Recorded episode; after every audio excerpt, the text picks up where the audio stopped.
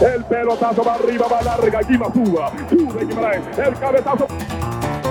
Celso va a tirar, va a tirar, tiró, golazo.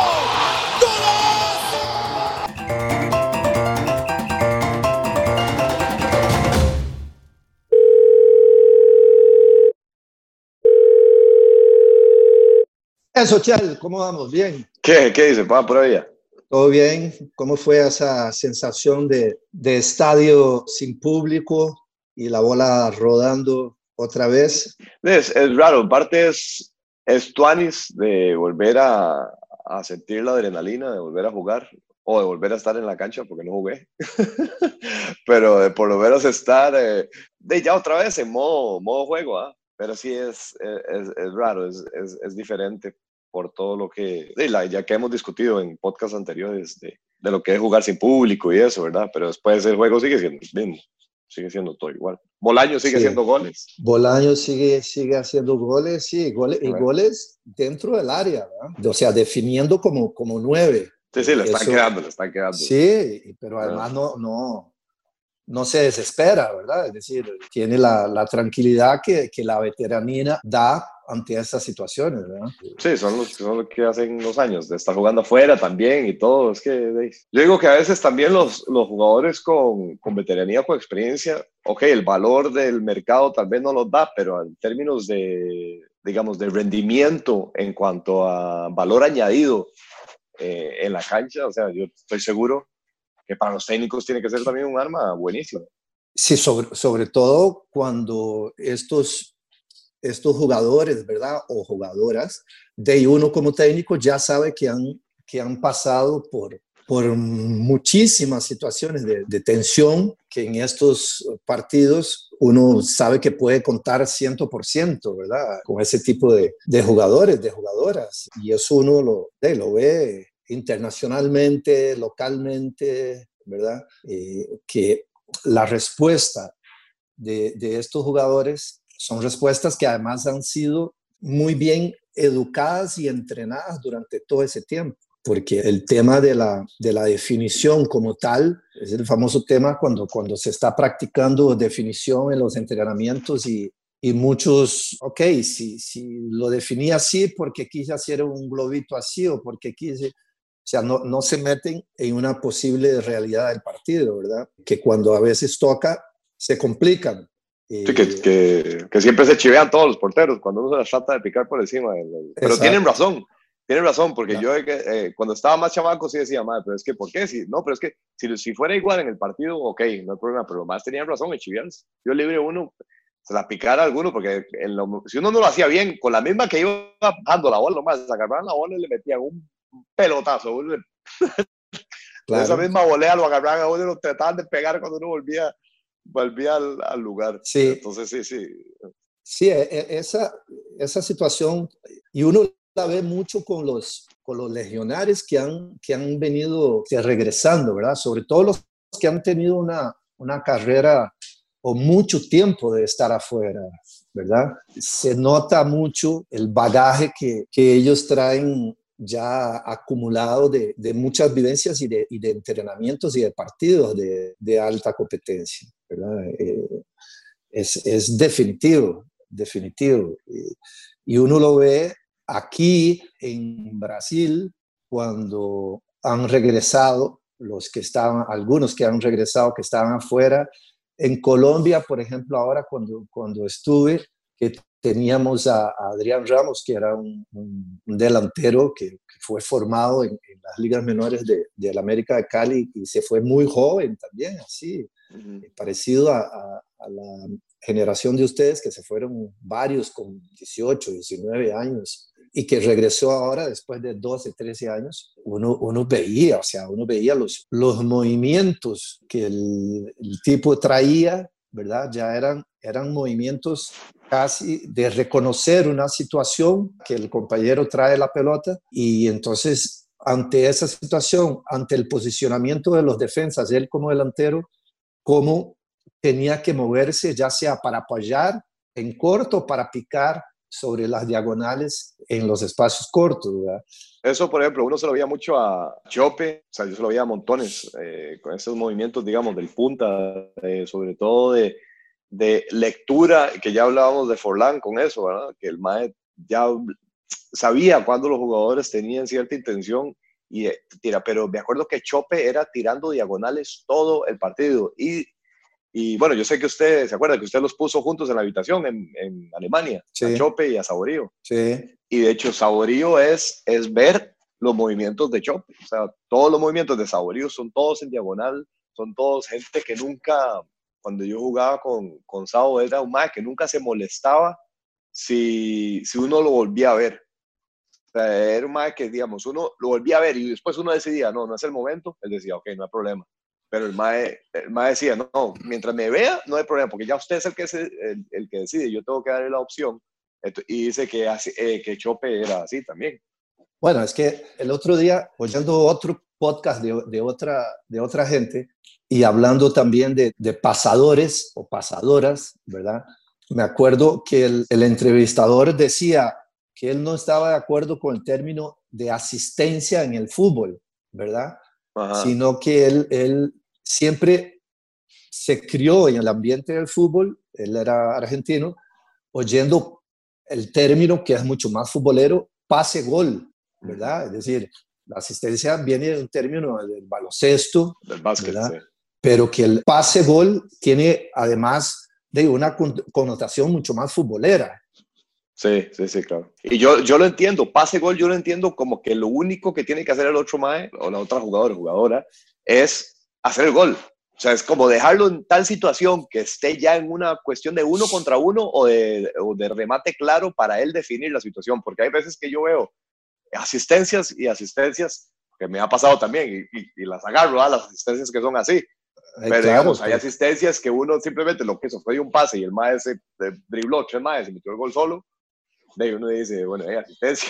de verdad, no, claro. no, no voy a, yo la agarro, no pasa nada. Claro, Pero sí, sí. claro. No, no, hey, las asistencias venden, ¿verdad? Sí, claro, exactamente. Sí. Están los números. Eso, está ahí en los números apuntados, pero eso me recuerda, decía eh, Magic Johnson, que ahora también están hablando de que van a hacer un programa, así como hicieron con el, el último baile de Michael Jordan, van a hacer uno con, con Johnson. Con Johnson, ¿verdad? Con Magic Johnson. Y entonces él decía, sí, claro, o sea, yo yo disfrutaba mucho más dando una asistencia, pero claro, yo hacía aquellos pases que después Ronaldinho, ¿verdad? Agarró con el pie, que era plum. Sí, que era, que, ajá, sí. Eh, pero Mirada perdida. Yo, yo puedo hacer ese pase, pero el otro primero me tiene que entender y, y después la tiene que meter, porque si no, simplemente queda ahí un pase bueno. Sí.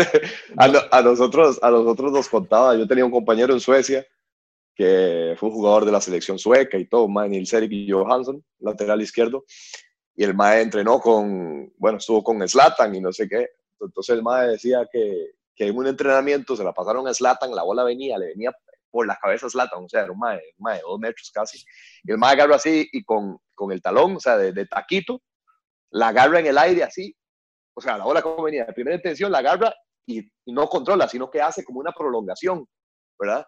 Y entonces que uh -huh. toda la gente se quedó como así, como, como tan estupefacto de ver esa, de ver esa agilidad de ese monstruo, ¿verdad? Sí. Uh -huh. Y el mae da el pase y da un pase al vacío. Y entonces que el mae, que, que el mae se queda viendo a los demás y dice, es que no, no me entienden. No me entienden. no, no, me entienden. Era, fue un pase malo el mae, que el mae se equivoca, pero el mae, claro, el mae muy vivo y dice, no es que no me entienden. No me entienden. ¿Quién le iba a decir nada? Yo tenía, yo tenía otro teníamos un entrenador en, en el Saprissa, era un entrenador en, la, en una época que, que, ganábamos todos, y que fuimos bicampeones, y entonces este, todos los entrenadores a veces tenemos nuestros hijos, ¿verdad? Y, sí, claro. y entonces venía, estábamos entrenando, o fue un partido, y no sé si fui yo o otro, otro compañero, le hizo un pase a, a, a su protegido, ¿verdad? A su, y entonces sí, sí. El, el, el, compañero no se movió y el, el, entrenador nos miró así, ¿verdad? Y, y, dijo, pero ¿cómo se les ocurre hacer ese pase así? Entonces yo le dije, perdón, pero para el pase hay un complemento. no es solo yo, ¿verdad? Claro. Porque recuperando un poco el tema este de, de, los legionarios, de la gente que regresa al país, uno ve eh, la, la, diferencia con los jugadores locales, aún teniendo ya una edad en donde con su veteranía le basta para mostrar a los otros cuál es el camino. ¿ah? Sí, sí, sí, totalmente. Y, que da un, da un punto de calidad arriba para que el equipo, la selección, pues juegue, juegue mejor. Y, ya que hablamos de, de pase gol también, que es, que, es, que es una muchacha también que le sobra, sobra pases a gol y le sobra eh, goles también. ¿Qué me parece si, si invitamos a la charla a Shirley Cruz? Buenísimo, buenísimo, que además tiene, tiene una, una carrera súper exitosa, venciendo también muchas quebrando muchos paradigmas, venciendo muchas barreras, imponiéndose como costarricense afuera en Europa. En un país, ahora bueno, nos contarán un idioma que supongo que no, no sabía nada cuando, cuando se fue. La legionaria de, de todos los que hemos salido del país, la que más tiempo se ha mantenido afuera, ganar este, en equipos eh, top, jugando Champions. Eh, es decir, está ahí arriba, yo lo pongo ahí con Keylor y Brian entre los jugadores más, jugadores y la jugadora más emblemática de, del deporte, del fútbol y del costarricense en los últimos años. Claro, no, no, invitémosla, invitémosla. Ya ahora, ahora dio otro paso más, ¿verdad? Después de haber regresado y haber estado, estado un tiempito acá con, con Liga Deportiva La Juelense, le volvió a salir otra, otra opción y ahora está en, Estados Unidos y, ella siempre se mostró apuntadísima a eso de dos toques ahí, así que claro que sí, va a ser buenísimo hablar con ella. Ok, ok. Llamémosla entonces, dos toques. Llamémosla. Shirley Cruz.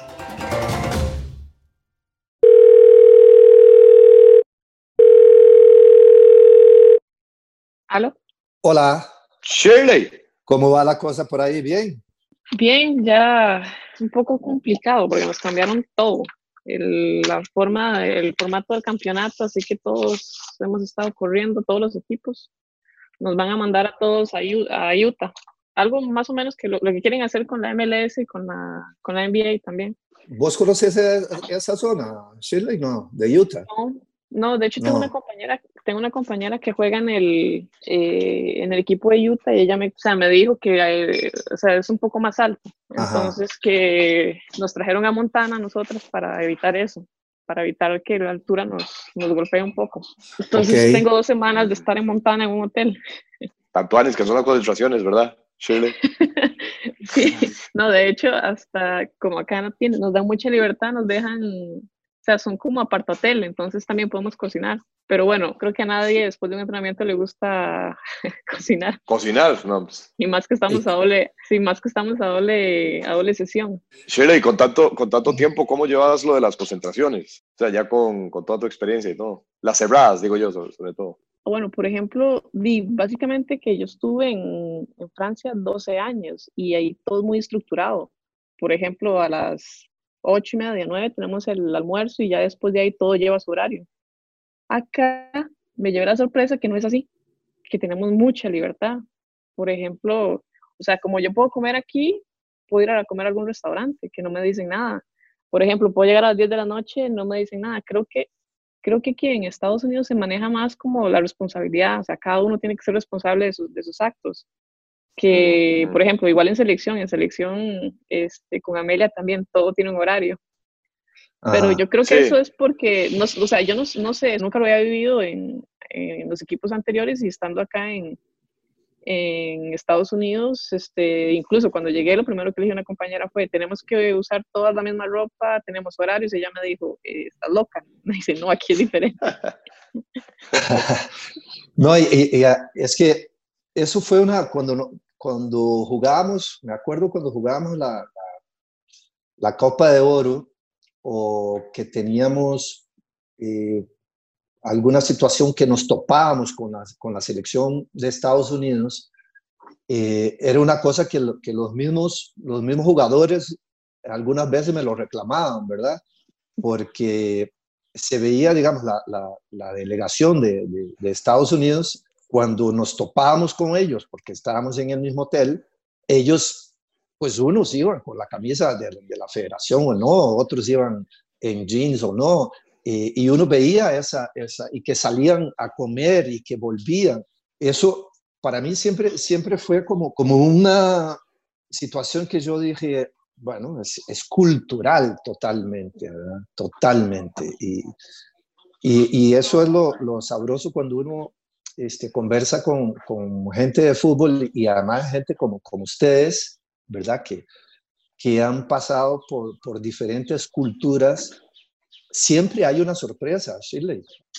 Sí, no, de hecho, esa es, la, esa es la consulta que quería hacer a los dos. O sea, ustedes, bueno, usted como entrenador, Guima, ¿qué prefiere? Y Celso como jugador, ¿qué prefiere? Al menos yo estoy encantada eh, con tener esta libertad, Sí, sí, no, no, yo, yo también, o sea, este, a, mí sobre todo ya con, con, con, ya con un camino ya rodado como lo tenemos vos y yo, este, ya me doy cuenta que cada vez más las encerronas así, las llevo peor. Es, es obviamente que es cuestión de cada técnico, pero si me dieran a elegir, yo escogería ir a entrenar y después irme para mi casa, por supuesto, totalmente.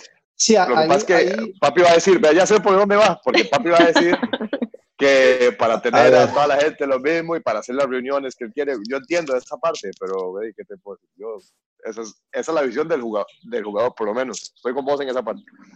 Sí. No, lo, lo, lo que pasa es que ya eh, uno ha, ha, ha, estado en diferentes culturas, ¿verdad? Y, y entonces uno llega ¿verdad? Y, y, y, uno tiene, obviamente uno tiene que identificar todas esas, esas culturas, o sea, eh, yo me acuerdo, por ejemplo, y a vos te, te tocó estar Chile, en China, bueno, a mí me tocó estar en China, ¿verdad? Entonces, eh, era, era una cosa así de, de, de, locos, ¿verdad? De locos, porque uno, uno llegaba y a veces venían los mismos jugadores latinos que tenía yo, ¿verdad? Y me decían, pero profe, unos brasileños que tenían, pero profe, ¿cómo es posible? O sea, nosotros tenemos que comer aquí eh, la comida que ellos están, que nos dio en la cena y que aquí callado, ok, nos hacen una comidita diferente, pero pasamos por la habitación donde está eh, Bai, eh, Chin, Chan, eh, fulano, y, y, están todos con, una, con unas servicio express de, de, de, unas hamburguesas. Eh, y, entonces uno, ¿verdad? Yo les digo, bueno, pues al final de cuentas, mañana en el partido vamos a ver. Y, y, y, porque si uno cerraba esas cosas, ¿verdad? Uno, yo por lo menos fui a entender, una de, las, de los peores errores, y, y lo admito, por ejemplo, cuando yo estuve trabajando en Panamá, ¿verdad? Eh, fue eh, en una concentración cerrar la opción de que tomaran gaseosas. Eso es un pecado. Y quitar la salsa de tomate. Bueno, eh, fue casi que empezando. Y eso fue, ahí sí me jode.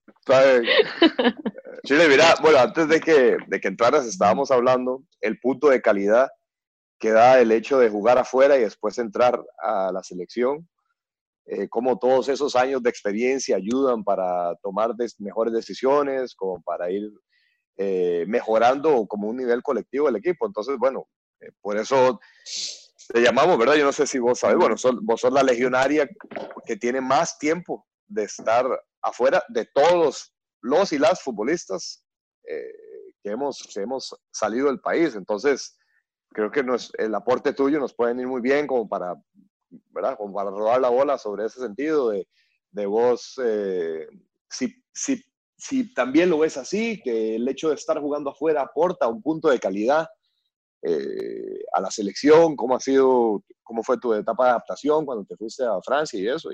Sí, creo que, bueno, lo primero, Celso, lo que, lo que nos mata a los ticos en general, y bueno, y la verdad que hombre o mujer, cuando estamos afuera, somos iguales vamos, eh, vivimos las mismas, eh, las mismas restricciones de, de idioma, y, igual el frío, o sea, hay muchas cosas que en eso, o sea, partimos de lo mismo. Pero creo que algo que nos mata en Costa Rica es el ritmo de juego.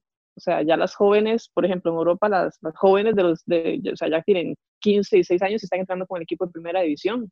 Entonces ya tienen ese roce que nosotros, pues en Costa Rica, ha mejorado la parte física, o sea, hemos mejorado, en, o sea, hemos implementado mucho, los preparadores de físico también han crecido, pero siempre vamos con ese pequeño déficit. Por ejemplo, hay jugadores que yo veo que llegan de prueba y, y obviamente que es dura, es, o sea, es duro adaptarse, o sea, en una semana.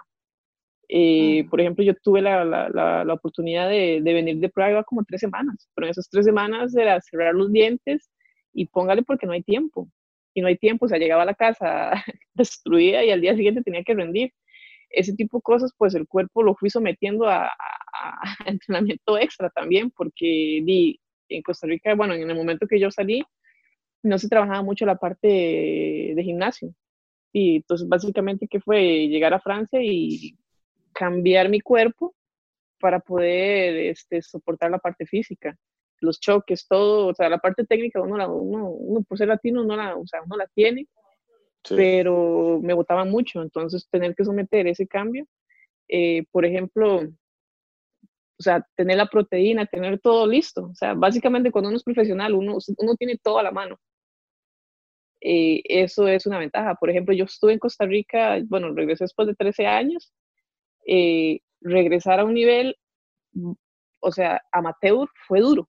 Fue duro porque, eh, o sea, venía una estructura en horarios, eh, tener las facilidades, entrenarse a las cinco y media de la mañana es horrible. Horrible, ¿por qué? Porque yo, yo sentí que envejecí dos años más. O sea, era todos los días los entrenamientos a las cinco y media, con la selección igual a las cinco y media, eran muy pesados. O sea, ni, o sea el cuerpo el cuerpo ni siquiera está despierto. O sea, para meterle una carga, una, eh, para meterle esa intensidad de carga a esa hora de la mañana. O sea, yo, o sea, a mí me gusta mucho la parte fisiológica. Entonces yo empezaba a buscar que, o sea, o sea, es muy duro al cuerpo someterlo a, un entrenamiento a las 5 y media de la mañana. Sé que en Costa Rica hay otras condiciones, pero bueno, para competencia hay que estar bien descansado. O sea, nosotros dependemos del cuerpo. Eh, y en Costa Rica hay muchas, hay muchas jugadoras que lo hacen, lo hacen así, incluso los, los, los, jóvenes en la selección de menores también entrenan a las 5 y media, 6 de la mañana. O sea, es duro. Ahora cuando estoy aquí me puedo levantar a las 8 de la mañana, quiero hacer las cosas necesarias, pues, o sea, estoy de, o sea, me, me, siento como, o sea, me siento bien. O sea, eso era lo que, lo que yo necesitaba. O sea, tuve, la, tuve las dos opciones. Fui a Costa Rica, estuve un año, jugué con la liga, fueron cuatro meses, pero cuatro meses que te digo, o sea, iba a entrenarme a esa hora, tenía que salir corriendo para la universidad, tragarme siempre una hora de presa, que eso ya, acostumbrarme a las presas también, a meter, a media hora más a, los horarios. Es un nivel de vida, o sea, terrible, que uno cuando está afuera, básicamente, que uno, y uno se preocupa por rendir, o sea, por, por tener, o sea, por darle al cuerpo todo lo que necesita para rendir. Entonces, creo que la diferencia es esa educación que tienen allá en Europa y que a nosotros, por ejemplo, ahora con el CAR, la liga puede implementar eso. O sea, puede, puede empezar a implementar eso, pero bueno, creo que poco a poco se van dando, van, o sea, van dando resultados y ya la gente o los entrenadores allá o la, la, parte directiva, que eso es lo que, lo que para mí lo que más cuesta, o sea, que a veces al mando hay personas, son políticos, o sea, ellos no van a entender nada de lo que un jugador necesita para rendir. Entonces creo que, claro que sí. tiene que haber, ajá, tiene que haber un, tiene que haber un cambio en ese sentido para, darle facilidades a los jugadores y que no sea que no se les haga más difícil esa transición cuando uno está en Europa, más que todo en la parte física. Después la parte cultural, bueno, eso es otra cosa que los jugadores tienen que aprender a adaptarse a cualquier ambiente. O sea, igual a, aprender el idioma. Eh, lo que siempre he dicho es que uno, o sea, el equipo no se tiene que adaptar a uno, uno tiene que adaptarse al equipo para, para que se haga más fácil la estancia. Sí, e, eso, eso lo, lo lo hemos, lo hemos ido conversando mucho durante todo este, este tiempo de, de la carrera, por ejemplo, de, Celso, ¿no? Porque eh, yo me acuerdo, me acuerdo muy bien que cuando vino la, la opción de, de, que él saliera joven, como saliste vos o como salieron otros compañeros de él, eh, pues era la primera, la opción era o te quedas aquí y, y, y, el techo está aquí, ¿verdad? Eh, o empezás a hacer una carrera eh, teniendo que, luchar contra muchas cosas que vos, digamos, eh, o que ellos, que los jugadores acá en Costa Rica, este, no, la, no la tienen, ¿verdad? Es decir, eh, ¿por qué? Porque el, el, entorno, ¿verdad? Muchas veces te hace acostumbrarte a que, a que todo sea muy fácil, hay, este entrenador también que es entrenador de, bueno, que fue tío, que fue entrenador de Rafa Nadal mucho tiempo, que él, él acostumbra a decir mucho que, que, todo lo que es muy fácil debilita, ¿verdad? O sea, todo lo que te llega muy fácil te debilita mentalmente. Eso, eso ustedes como, como, como deportistas, ¿verdad? Eh, son, de, han sido abanderados toda esta esta generación de, de, ustedes. Y ahora ustedes con todos estos eventos que se han dado, de, porque no hay ninguna duda, ¿verdad? Y que vos además de llevas eh, un peso encima muy grande, que, es el que llevó en, mi generación los primeros que salieron, que fue Gabelo, después Juan Callazo, o sea, toda la generación del, del 90, algunos que pudieron salir, eh, y después ya Pablo, Guanchop, eh, con toda la otra generación que salió, pero los primeros siempre llevan una carga mucho más, más pesada, ¿verdad? Porque no solo tienes que, sabes que tienes que rendir en los clubes donde has pasado, que has tenido un éxito rotundo, sino que llevas el peso de abrir puertas, que es lo que, que lo que hablábamos el otro día también con, con Stephanie, de abrir puertas para todo este, este montón de, de, jugadores de acá de Costa Rica. Sí, de hecho, por ejemplo, ahora hay, o sea, algo que me llamó mucho la atención que, o sea, que la mayoría, digamos, de, deportistas enseñaron eh, durante el periodo de cuarentena todas sus rutinas.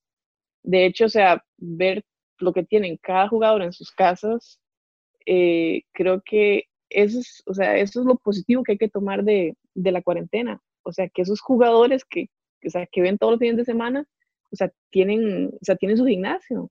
Cada uno se prepara, o sea, de diferente manera. Igual está la, facilidad que tiene el equipo. Entonces, o sea, cuando hablan de ejemplos, pues todos ellos entrenan, a, o sea, todos, todos ellos tienen su entrenamiento de, grupal, pero tienen su, su, parte de, de, eh, de, pesas, la parte que a uno le va a ayudar eh, a jugarlo, o sea, a jugarlo lo más que se pueda. De hecho, eh, a veces yo digo a las, a, las, a, las, a las jóvenes, siempre les digo, o sea, si yo corro más que ustedes, ustedes ahorita más bien eso les debería dar pena. Yo dije, yo a la edad de ustedes yo corría, o sea, yo puedo jugar hasta tres partidos el mismo día. A veces, a ver, todavía antes, antes casi no había masajes, antes no había nada de eso. Yo dije, ustedes con dos entrenamientos ya están pidiendo un masaje.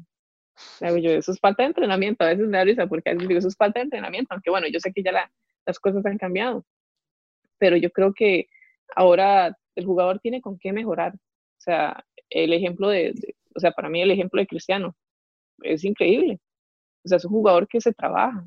A veces, bueno, hay que, hay que, hay que siempre que, hay, hay siempre, hay, hay que tener siempre un equilibrio, una balanza entre no sobre, no sobreentrenarse, pero sí, o sea, querer siempre, querer siempre, o sea, ser mejor. Igual, lo mismo le digo a las chicas cuando se van, o sea, aunque sea duro, no se regresen. Aguanten por lo menos toda la pretemporada. ¿Por qué? Porque, o sea, yo les he dicho, yo mi vida tampoco ha sido, o sea, sencilla, estar afuera, la familia, pues eso es lo que uno más extraña, la comida, eh, el tratar de adaptarse a, una cultura que, que, es lo más difícil, pero al final yo le dije, o sea, la, no, no, no la ven, no ven su nombre, ven el nombre de una, de una costarricense. Entonces, al final, no solo yo, yo creo que todas cuando salen tienen que tratar de dejar eh, un buen nombre para que de, pues, se les abran más oportunidades a las más pequeñas. Shirley, y esos, esos, eh, digamos, por ejemplo, esos hábitos que tenés, eh, ¿los aprendiste ya de antes de salir o fue una cuestión que cuando llegaste a Francia te diste cuenta, ah, no, así es la cosa? ¿O era algo que ya vos venías implementando eh, dentro de tu mismo trabajo? No, tuve que salir. Por ejemplo, yo creo que es eso. Tal vez a nosotros, como seremos jóvenes, tal vez no, nos pasó lo mismo. Por ejemplo, yo a los 16 años ya yo estaba en una selección mayor entonces, di, ya básicamente que estás en el tope. Ya había sido campeona en Costa Rica, había sido goleadora, cosa que, o sea, goleadora, eh, eso no es lo mío, lo mío es más, más crear, pero por ejemplo, ya había sido goleadora Y, o sea, dentro de mí siempre había como algo como que, ¿y ahora qué? ¿Y ahora qué? Entonces yo creo que antes lo que más saturaba a las jugadoras era que llegas, o sea, llegas rápido, te saturas, eh, ya llega, ya tienes un techo, a veces más ahora con las redes sociales que tienen a confundir mucho, yo creo que eso, eh, saber cuál es el verdadero, o sea, cuál es el, verdadero valor de, o sea, del deporte, que al final yo creo que las redes sociales tienden a perder un poco. Eh, básicamente que cuando fui, hice la prueba, el entrenador me dijo, eh, todo muy bien, pero ocupo que mejore la parte física, obvio. O sea, me dieron todo, o sea, ellos me entrenaron, o sea, siempre tenía que llegar a entrenarme extra. Incluso cuando hice el cambio de Lyon a París, eh, era, era, otro estilo, o sea, entrenaban diferente, entonces me tocó adaptarme a otro tipo de entrenamiento que hacíamos mucho trabajo suplementario. O a veces teníamos, siempre teníamos una rutina, teníamos que llegar una hora antes de cada entrenamiento y cada una tenía su rutina. Por ejemplo, si tenías déficit de isquios, iba a trabajar isquio, uno de rodilla, uno de tobillo. Entonces, ya con eso, ya, o sea, ya, ya, ya uno tiene esa educación. Por ejemplo, eh, yo siempre, en los entrenamientos, siempre llego una hora antes para tener bicicleta, para hacer movilidad eh, y para preparar el cuerpo. Ya ahora que, que, ahora sí, o sea, ahora, ahora, ya, ahora ya hay una estructura que le, o sea, que le enseña al jugador a, a ser disciplinado. Pero claro, eso lo aprendí allá. Eso en Costa Rica eh, la verdad que no lo aprendí y poco a poco lo fueron. Amelia, la verdad es que es una entrenadora que estudia mucho, entonces ella también implementó eso. Implementó mucho la parte de, prevención que antes no se hacía. Y la jugadora poco a poco, poco a poco ha ido tomando esa cultura, pero o sea, es difícil. Es difícil porque y los jóvenes piensan que, que, las cosas, que no hay que hacer. que es pura foto, nada más. Eso mismo. Es pura foto, Eso mismo. No, porque eso, eso, eso decía papi, digamos, de la responsabilidad que vos tenés ahora como, como seleccionada, pero sobre todo como embajadora, digamos, del fútbol de, de, de Costa Rica, es que cuando se va a la selección, todas, todas las jugadoras están, bueno, que a ver qué hace, Entonces, si vos llegaras cinco minutos antes, nada más a cambiarte, te pones los tacos y a entrenar, probablemente todas verían eso como, ah, esto es puro talento nada más, o sea, se llega a puro talento, nada más. En cambio, si te ven una hora antes trabajando, este, que, de lo involucrada que estás con, con, el conocimiento de tu cuerpo, como estás diciendo ahora y todo, o sea, ese es yo creo que el, el mayor eh, instrumento cultural para uno que puede decirle a los más jóvenes, decir, vea, este es el mundo que hay allá afuera. Estos hábitos los incorporé y estoy tratando, aunque yo no sé, este, no hemos tenido la oportunidad de compartir camerino, pero digamos, no sé si vos sos mucho de hablar o de predicar con el ejemplo, o de más que todo decir, bueno, que aquí estoy en gimnasio, yo soy la primera, como estás diciendo ahora, bueno, me doy cuenta, vos al ser la primera, claro, estás mandando un mensaje y estás diciendo, yo estoy aquí porque usted no está aquí. Sí, de hecho en eso eh, me da risa porque muchas a veces se ríen porque di, yo, a mí me gusta siempre eh, ir a terapia, pero ir a terapia no es que estoy lesionada, es que yo no voy a esperar hasta lesionarme. O sea, es que si tengo una sobrecarga, yo voy, me la trato y al día siguiente entreno. O sea, a veces yo digo a las jugadoras, ¿por qué ustedes son tan cabezonas y esperan hasta que ya tienen el dolor? Yo les he dicho, o sea, hay muchas cosas, o sea, ahora hay mucha tecnología que, o sea, con la que uno puede contar, pero no, o sea, a veces hasta que no les pase una lesión seria, ahí es donde ya empiezan, o sea, empiezan a entender la necesidad de no esperar a eso. Y entonces a veces me da risa cuando ellas vacilan, yo les digo, sí, pero ¿quién se entrena todos los días? y a mí me, a mí me da mucha, mucha, porque justamente, o sea, eh, la, posición de la mayoría de ustedes, ¿verdad? O sea, de esto de, de, de llegar una hora antes, eh, sobre todo cuando, sobre todo, ¿verdad? Que el otro día medio vacilábamos con, con Celso cuando cumplió años, pero, pero es así, es decir, ustedes ahora tienen la, posibilidad de que generaciones anteriores no tenían, en el sentido de que cuando llegaban o cuando pasaban la cifra de los 30 años, ya prácticamente les estaban contando los días para retirarlos, ¿verdad? Eh, y que la necesidad de ustedes de entender que son atletas y que como atletas tienen que ir conociendo su cuerpo para ver qué les sirve qué no les sirve, qué entrenan más o qué no entrenan eh, o qué entrenan menos. Y eso uno que ha, que ha trabajado con, con ya atletas de alto nivel después de los 33 años, etcétera, que me ha tocado en, esta última etapa eh, trabajar mucho con este atleta, uno, uno, ve, ¿verdad? Y uno ve el, conocimiento y los mismos atletas, los mismos jugadores te dicen, no, profe, eh, dígale al, al, PF que esto, esto mejor no, eh, esto, esto mejor no lo hago porque me, me puede fregar. pero entonces, yo cuando, cuando a veces paso ¿verdad? Que el otro día también lo conversábamos con Celso, cuando a veces paso a, las, a la sesión de los rehabilitadores, eh, lo primero que, que, le digo a los jugadores es, deja ese teléfono. O sea, ¿por qué? Porque el rehabilitador, primero, es una falta de respeto al profesional. Y segundo, vos como, como atleta, el rehabilitador te está, digamos, este, tocando tu cuerpo en, zonas donde vos tenés que entender y percibir cuáles son los, los, los mensajes que, que, tu cuerpo te está diciendo, ¿verdad? Para tener esa longevidad que, que ustedes van, van a tener y están teniendo. Eso, eso eh, a mí, digamos, fue una de las cosas que yo más, más, más me he ido eh, también dando cuenta, por ejemplo, los, los legionarios que han venido afuera, ¿verdad?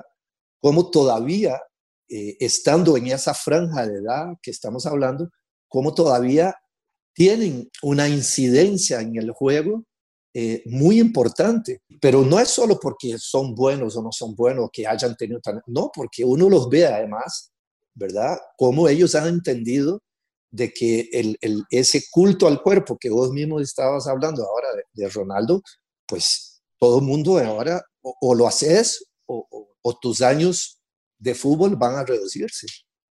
Sí, de hecho, por ejemplo, bueno, ese tiempo que estuve en Costa Rica, estuve como seis meses que, o sea, estaba como un poco desorientada, estaba volviendo al país, estaba estudiando, estaba estudiando la carrera de terapia física, un preparador físico me dijo, o sea, ustedes a esta edad, ustedes no necesitan hacer tanto en la cancha, porque ustedes ya lo saben, tienen una experiencia, donde tienen que trabajar más es en esta parte, en la gimnasia. ¿Por qué? Porque tienen que tener, o sea, tienen que tener mucha prevención. ¿Y qué, qué es lo que pasa? Que, por ejemplo, un joven, el, un joven nada más va, juega y recupera rápido. Nosotros tenemos que todavía entrenar más para someter, a, para someter al cuerpo, para que el cuerpo sepa que también, o sea, que tiene que rendir, sí o sí tiene que rendir. Entonces, por eso digo, o sea, ahora hay tecnología, hay tecnología, hay conocimiento, o sea, que lo ayude para, para prolongar esa vida. Igual, la, o sea, tener un, una buena higiene de, vida. Creo que eso es lo primordial. O sea, el, cuando te das cuenta, la carrera futbolista es corta, en realidad. Es corta. ¿Por qué? Porque ya después de los 35 años ya, hay que ver qué, qué, va a pasar. Sí, es cortísimo. Incluso, por ejemplo, ahora yo pensé, yo pensé, ajá, yo pensé que yo iba a parar y me encuentro jugando en Estados Unidos eh, y rindiendo. Entonces, digo yo, pues, di, las jugadoras sí o sí tienen que entender que esto, es muy corto, o sea, esto es una etapa muy corta y, hay que disfrutarla, hay que vivirla. Vos fuiste con la idea de, o sea, después de China, es bueno, ya está, fui a China, vengo aquí y, ya está. Eh, ¿Esa era tu idea entonces originalmente?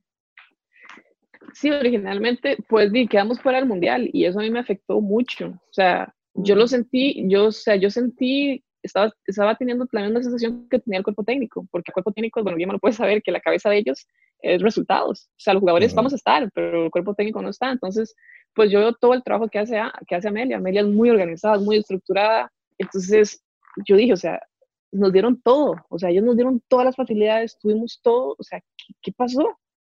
¿Qué pasó? O sea, es algo que hasta el día de hoy, pues a, la generación, bueno, esta generación nos marcó mucho porque no sabíamos qué pasó, había varias jugadoras que estaban afuera, eh, o sea, teníamos el nivel para, pero fue, o sea, un, partido de un equipo que se nos cerró, se, o sea, nos hizo el gol y ya estábamos fuera del, básicamente fuera del, mundial.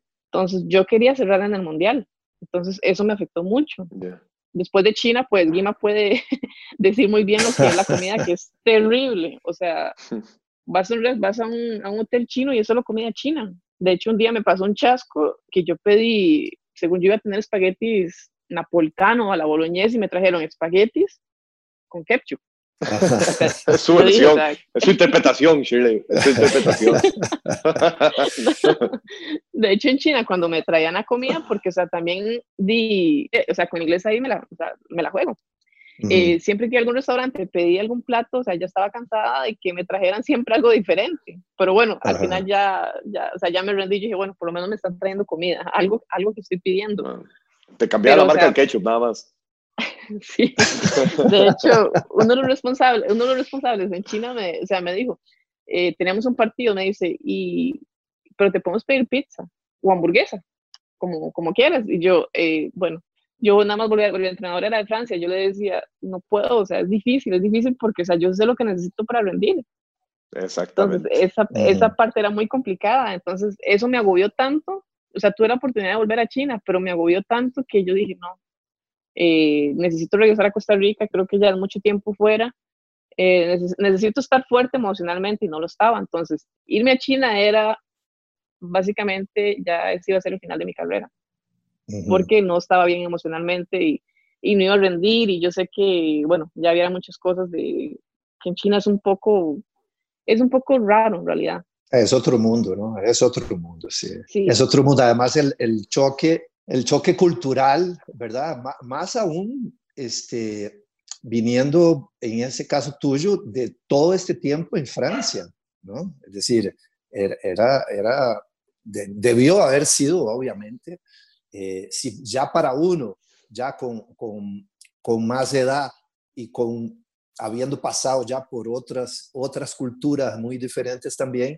fue, fue, fue difícil, ¿verdad? Fue, fue difícil en ese aspecto, eh, porque era, era difícil, imagínate, o sea, eh, para nosotros entrenadores, eh, tener que, que usar un traductor, una de las cosas que yo más he disfrutado de esta última etapa ahora que estuve allá en Colombia, que fuimos campeones, fue poder volver a hablar en el, idioma que yo manejo, ¿verdad? Sí, Porque con, traductor, bueno, ustedes, han, Celso también, hemos, vacilado con eso porque le ha tocado de una torre de Babel, ¿verdad? como de compañeros, igual vos me imagino. de hecho, en China me causaba tanta gracia porque, dices eso, o sea, hablas en el idioma, tienes el traductor, por ejemplo, mi entrenadora era francés, entonces, el, o sea, el, el idioma que, al que tenía que entender, la entendía perfectamente, porque o sea, viví 12 años en Francia.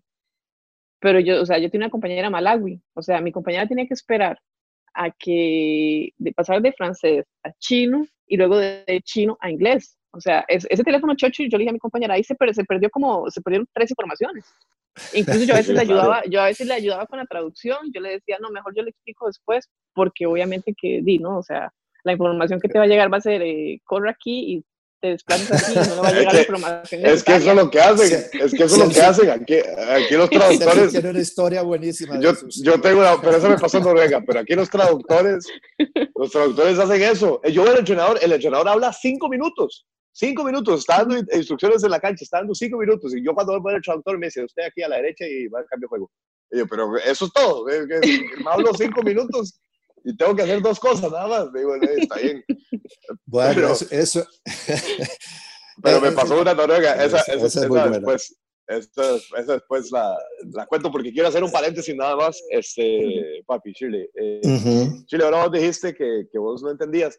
Digamos, que hicieron todo bien, hicieron todo bien, todo en términos de preparación, que les dieron todo y aún así no se clasificó. Yo sí quería decir que es que esa es la manera de hacer las cosas.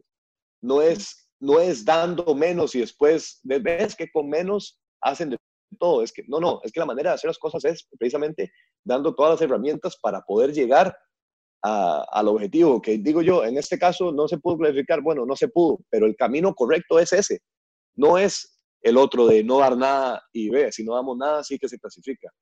Eh, eso yo creo que para mí es una parte también que me enseñó a estar afuera que, que el, el, resultado final no tiene nada que ver con la cuestión preparativa ni con las herramientas que se den. No sé si a vos te parece igual. Sí, bueno, a nosotros, digamos, en, en términos de la, de la, nosotros dependemos mucho de la selección, por ejemplo, y obviamente dependemos de lo que ustedes hagan.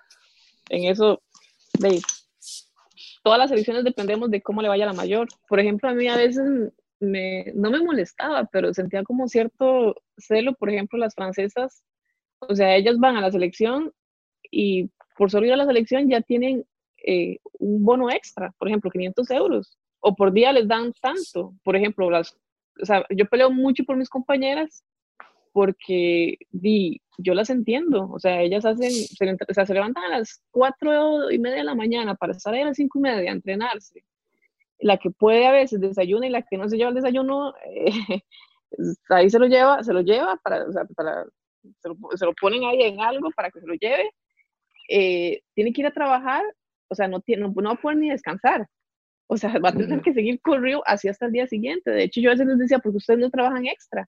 Y cuando una me explicó lo que ella hacía, yo dije, bueno, no, porque si no se va a reventar. Entonces, a veces yo digo, pucha, a veces es, ¿cómo cuesta? O sea, ¿cómo cuesta eso? Y yo, o sea, a veces yo decía, pucha, o sea, esos, o sea, ellos no entienden que 20 dólares, 20 dólares para una es bastante. Aunque sea por día. O sea, son cosas que ellos, o sea, no entienden que hay un sacrificio extra. Por ejemplo, mis, o sea, mis papás hicieron, gracias a ellos es que yo hoy día soy jugadora profesional, si no, no hubiera podido ser porque, o sea, es mucho lo que ustedes invierten. O sea, los padres invierten en uno y con todo el amor del mundo, pero, o sea, no es invertir, sino que para que uno crezca, para que uno crezca como, o sea, como jugador y como persona. Y eso yo sé que ustedes lo hacen con todo el amor del mundo, pero, o sea, llega un momento donde, dice, si el club no te ayuda, pues es difícil.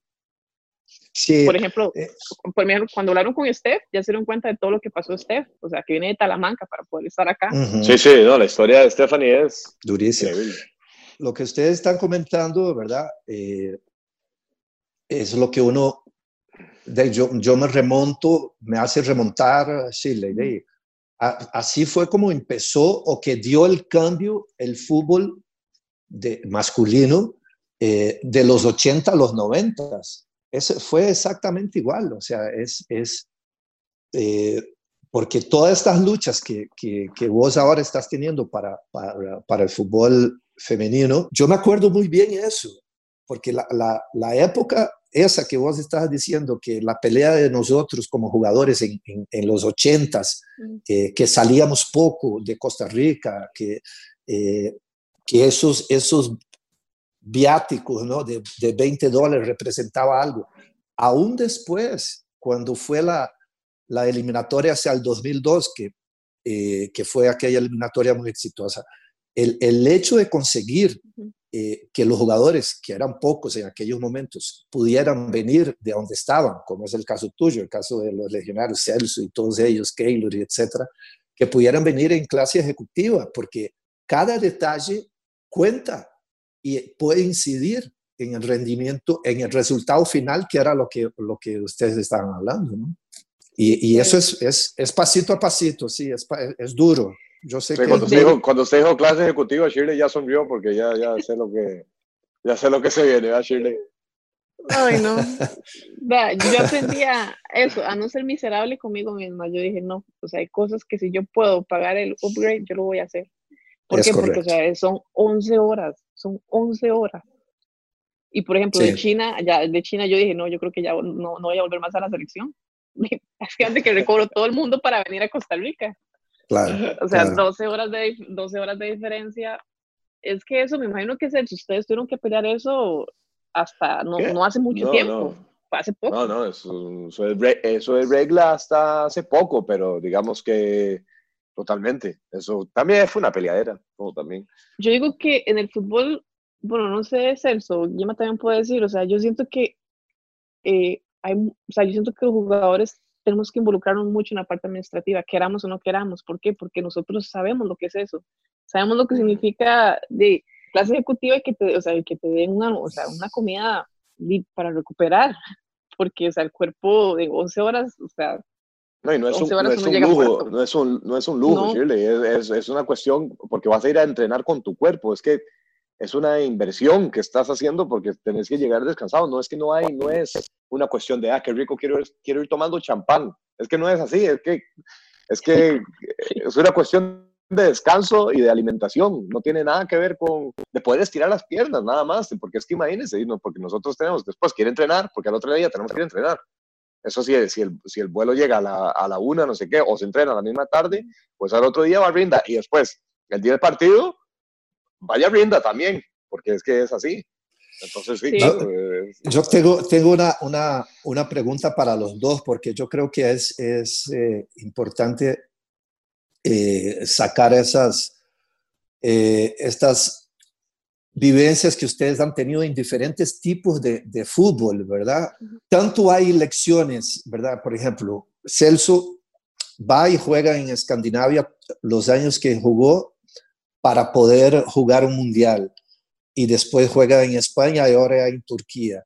Eh, vos que pasaste por, por Francia y después este, China y ahora Estados Unidos, pero en Francia igualmente eh, eh, el fútbol, una de las cosas que ha caracterizado mucho el fútbol francés en todo este tiempo, este último tiempo, es que también la fortaleza física es muy importante. Eso también es para el, fútbol de usted, de mujeres, ¿no, Chile? Por ejemplo, no sé, en el país, algo que aprendí en Francia, y es que en Francia hay formadores. O sea, existen formadores. Yo tuve la experiencia en China que me tocó con uno de ellos. O sea, que yo a mis 30 y resto de años todavía él me explicaba cosas que yo las tuve que haber aprendido desde los 12, 13 años. O sea, yo dije, si yo hubiera aprendido esto, yo creo que hubiera sido tal vez otro tipo de jugadora. Pero, por ejemplo, en el país yo he visto que casi no hay. Entonces, al final, ese tipo de educación, sí o sí, o sea, hay que, o sea, tiene que haber más formadores en el país. ¿Por qué? Porque, o sea, el jugador, el jugador de fútbol no es, o sea, no es solo el que va y patea la bola. O sea, tiene que somos una persona integral, o sea, hay valores que hay que, o sea, que uno tiene que aprender que, ya digo, o sea, por ejemplo, el hecho de salir, este, de aprender un idioma, de hecho a mí me tocó aprender eh, portugués porque las, o sea, me tocó a la fuerza, porque las, mis compañeras no entendían, no, no hablaban ni francés, no hablaban inglés, entonces lo más que se asemejaba era el español, el portugués, y a mí me tocaba ser hasta de traductora con ellas. O sea, por eso digo, o sea, hay, es que lo, lo, que me gusta es eso, o sea, que un jugador, o sea, es un todo, o sea, a veces nos descuidan esa parte de, de que no solo tenemos que rendir deportivamente, sino que afuera también tenemos que tener de una vida saludable porque también somos emocionales. Entonces, o sea, son, son detalles que, o sea, que marcan mucha diferencia. Si uno quiere rendir, eh, uno tiene que estar feliz también. Eh, yo creo que en Costa Rica, ya dije, no sé cómo está o sea, en, general a nivel masculino, o sea, a nivel de la formación, pero yo creo que eso es lo primordial, lo primordial que, o sea, ese cambio que tenemos que hacer es que haya más formadores para que a la hora que los jugadores sean profesionales, pues que no lleguen con déficit tácticos, es más, tácticos, tácticos y técnicos. Sí, sí, sí, totalmente, totalmente. La variación de sistemas, de maneras de jugar, de entender una posición, eh, son, son cosas que solo, porque si uno se acostumbra a un mismo ritmo, de jugar a un mismo ritmo, pues evidentemente la posición de uno no sufre una transformación. En cambio, hacer es jugar en esa misma posición, en otro nivel, uno dice, suave, y las decisiones cambian. Las decisiones tienen que ser mucho más rápidas y mucho más expeditas. Entonces, claro que lleva una formación, pero, pero bueno, Shirley, a, a, paso, a paso lento, pero seguro, por lo menos este, hay, hay más de lo que había antes. Yo creo que hay más de lo que había antes y, la única manera es eh, que nosotros, los que, los que ya llevamos este, años en esto, eh, sobre todo con nuestra experiencia internacional, de, podemos ayudar a ese, a ese crecimiento. Entonces, este, de mi parte, yo agradecerte por compartir con nosotros acá un rato, eh, que sacaras tiempo ahí de la concentración abierta que tanto disfrutas.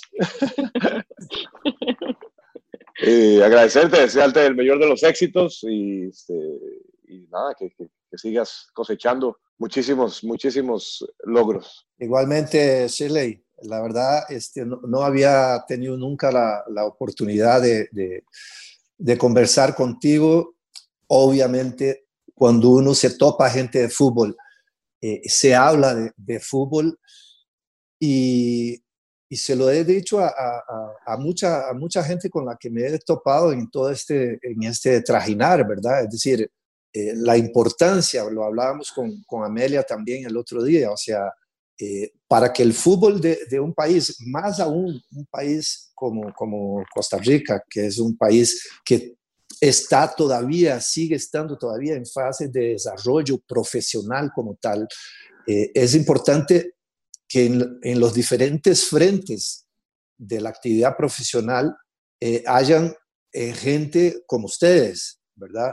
Eh, y que una vez retirados o cuando les llegue la época del retiro, que muchos de ustedes puedan seguir adentro del deporte, porque solo así este cambio, ¿verdad? Y esta evolución, sobre todo, que, que ustedes eh, al estarla viviendo, saben que es necesario que se dé. Y, y la lucha de ustedes es, es una lucha válida, constante y que no debe de pasar por alto. Y cuando nosotros hablamos con, con Celso de, del podcast y de oír voces, ¿verdad? Que tengan todo un bagaje, que puedan transmitir cosas positivas y, y que ayuden a construir el, el, deporte como tal y en este caso el fútbol como tal. Y cuando uno los escucha, ¿verdad? Y yo te escucho ahora a ti, es lo que yo le digo siempre, o sea, ya sos una pro, o sea, y, y se oye, se siente totalmente eh, la profesional Shirley Cruz.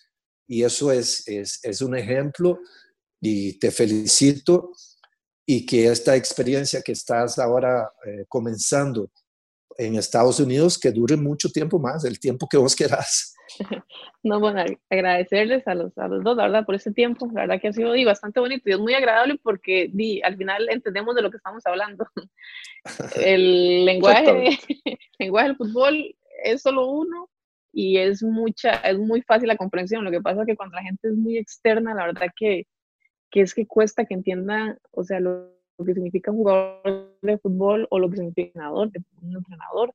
Entonces, sí, la verdad es que es muy agradable, la verdad, y, y bueno, no, esperando en algún momento, bueno, tal vez tener la oportunidad de, de, aprender de ustedes, igual de, de, Celso, que yo creo que ya Celso también lo como entrenador. estoy, en esa, estoy en esa transición, Shirley, a ver qué, qué, qué, qué pasa. Pero bueno, como vos me estoy, me estoy preparando.